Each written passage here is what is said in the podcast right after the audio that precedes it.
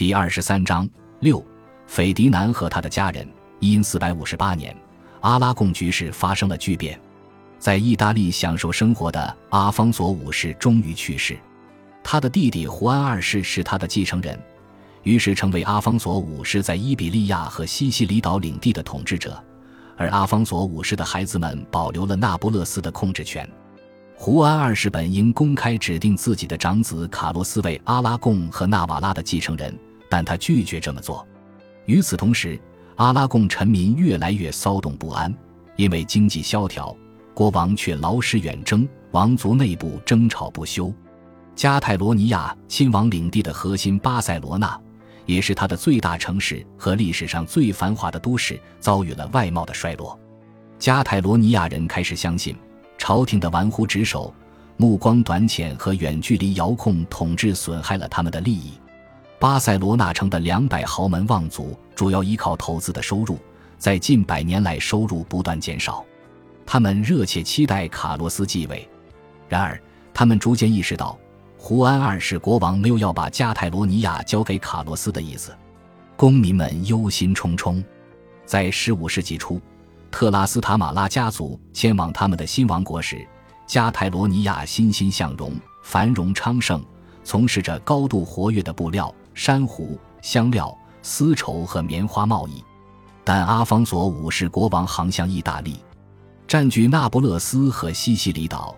将自己的注意力转移到意大利半岛，似乎没有人关注阿拉贡的利益了。到印四百五十二年斐迪南出生时，阿拉贡人，尤其是加泰罗尼亚人，感到自己的国家正在分崩离析。加泰罗尼亚曾经非常幸运和光荣，也是最虔诚的国度，无论在陆地还是海洋，都受到人们敬畏。绝望的爱尔兰主教若昂·马加里特于一因四百五十四年告诉巴塞罗那的立法者：“现在加泰罗尼亚被完全毁掉了，迷失了，因为他失去了自己的光荣君主。看啊，他丧失了全部力量、荣誉和宗教管辖。曾经有权有势的诸侯和骑士垮台破产，大小城镇土崩瓦解，腐蚀了全民的福祉。骑士没有骏马，只能骑骡子。寡妇。”孤儿和儿童寻求慰藉却是徒劳，海盗掳掠港口，恣意纵横四海。阿拉贡受到一系列特别残酷的政策的压迫，导致绝大多数人民的生活非常艰难。这是一种强制性的农奴制，主宰着阿拉贡、加泰罗尼亚和巴伦西亚的经济生活。这种制度在欧洲其他地方也很普遍，但卡斯蒂利亚却并非如此。那里的农民不是农奴。有行动和结婚自由，有权选择职业。不过，事实上，绝大多数农民的选择非常有限，因为贵族的人口极少，却拥有极大权力，占据着王国百分之九十七的财富。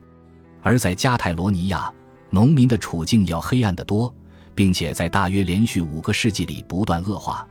在九世纪和十世纪，加泰罗尼亚的农民是自由民，拥有自己的小农场。分布在全国各地，那时女性享有与男性平等的财产继承权，已婚妇女有权控制自己带来的财产，并在丈夫去世后享有其财产的百分之十，这让大多数妇女在老年能有一些经济保障。但随着欧洲遭到入侵者的袭击，为了自卫，人们建造起了许多城堡。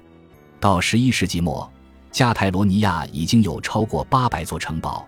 其中很多间隔只有三五英里，居民们在这些防御工事周围搭建自己的房屋，以求得保护，或者在教堂周围建房居住，因为他们相信，居住在教堂周围三十步距离内的人不会遭到暴力伤害，享有和教堂本身一样的神圣避难权。这种局面使得农民越来越依赖他们的保护者，这些地区性领导人渐渐认为自己有权支配这些农民。因为农民成了他们的臣子，贵族权力逐渐增长，女性地位随之下降。嫁妆及新娘的家族向新郎家族支付的款项变得越来越重要，结果是女孩的经济价值低于男孩。后来，财产继承制度越来越倾向于将绝大部分或全部财产传给一个孩子，不给其他孩子任何财产，这有利于维持强势的家族产业。但年幼的孩子们就惨了。于是，越来越少的人对越来越多的人拥有了越来越强的主宰权。农民被迫接受世俗或教会领主的统治，承认自己是服从他们权威的臣民。农民一般被要求居住在地主的土地上。财产交易不仅转移了地产本身的控制权，还包括居住在土地上的农民的人身权。要想搬走，农民必须花钱购买自由及赎身。有些农民还被迫指定自己农奴地位的继承人，具体是指他们孩子中的哪一个。如果农民的妻子与人通奸，或地主土地上的房屋被烧毁，农民会被罚款。据阿拉贡历史学家记载。疾病对阿拉贡的打击比对欧洲其他地方更为严重，造成了灾难性后果。十四世纪初，黑死病横扫欧洲，杀死了欧洲人口的至少百分之二十五。加泰罗尼亚作为跨地中海航运和世界贸易的中心，损失更为惨重。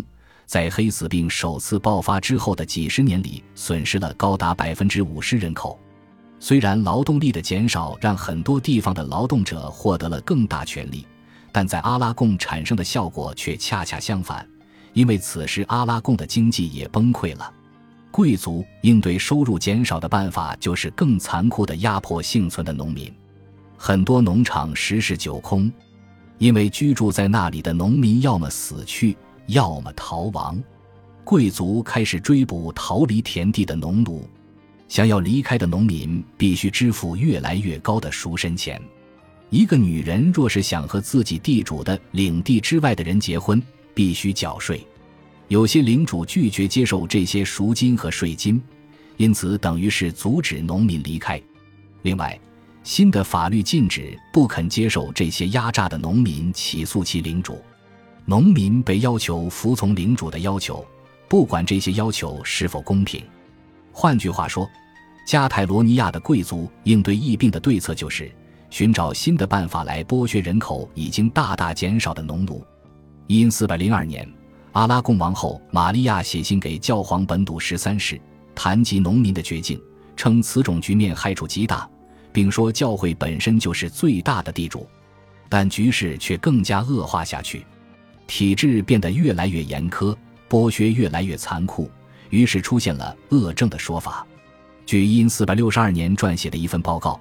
阿拉贡的哺乳期妇女通常必须还要为地主的孩子喂奶，于是他们自己的孩子能吃到的奶就少了。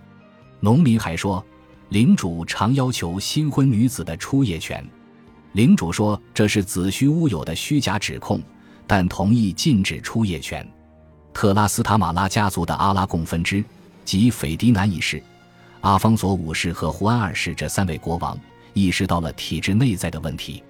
但不愿意采取措施来解决这些问题，恰恰相反，他们利用这种局面，既压榨贵族，也剥削农奴，以支持自己在国外的冒险。阿方索五世经常承诺要从意大利南部返回，去处理他那越来越绝望的都城的问题。历史学会艾伦赖德写道：“但从一因四百三五年他远征西西里岛，到二十三年之后他驾崩。”他始终没有返回，而是遥控加泰罗尼亚，对他的控制力越来越弱。阿拉贡的特拉斯塔马拉王朝统治者在这个问题上摇摆不定。因四百五十五年，他们禁止了农奴制，但一年后为了笼络贵族，又恢复了农奴制。因四百五十八年，朝廷的政策又一次发生变化。类似的，一四六一年十二月。胡安二世国王的第二任妻子胡安娜王后命令贵族停止对农民的压迫，但一个月后他又反悔了。他赞扬贵族遏制农民的努力，与此同时，他却利用农民的支持组建一支军队，抵抗那些越来越憎恶王室朝三暮四的贵族。没过多久，特拉斯塔马拉家族就不得不同时对付蠢蠢欲动的农民和兴风作浪的贵族。胡安二世国王在努力应对这些问题的同时，他那颇得民心又温和可亲的儿子卡洛斯始终是他的眼中钉。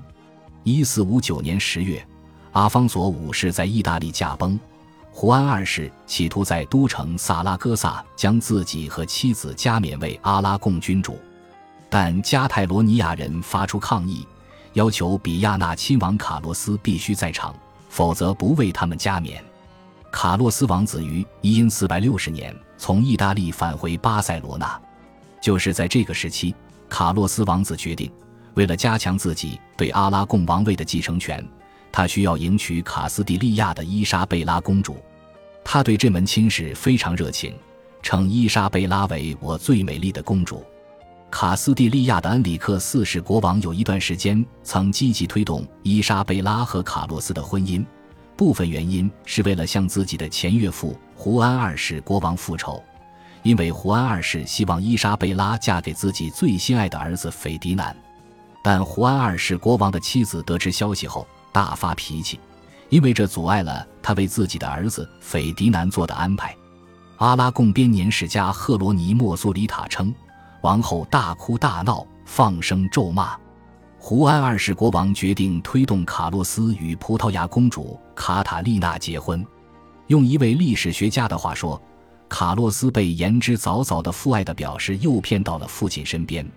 然而，胡安二世逮捕了卡洛斯，将他投入监牢。此事令加泰罗尼亚人大为沮丧，因为他们是卡洛斯为合法继承人，相信胡安二世国王此举是违法的。卡洛斯已经悔罪，却遭到睚眦必报的父亲虐待，人们普遍对卡洛斯非常同情。感谢您的收听，喜欢别忘了订阅加关注，主页有更多精彩内容。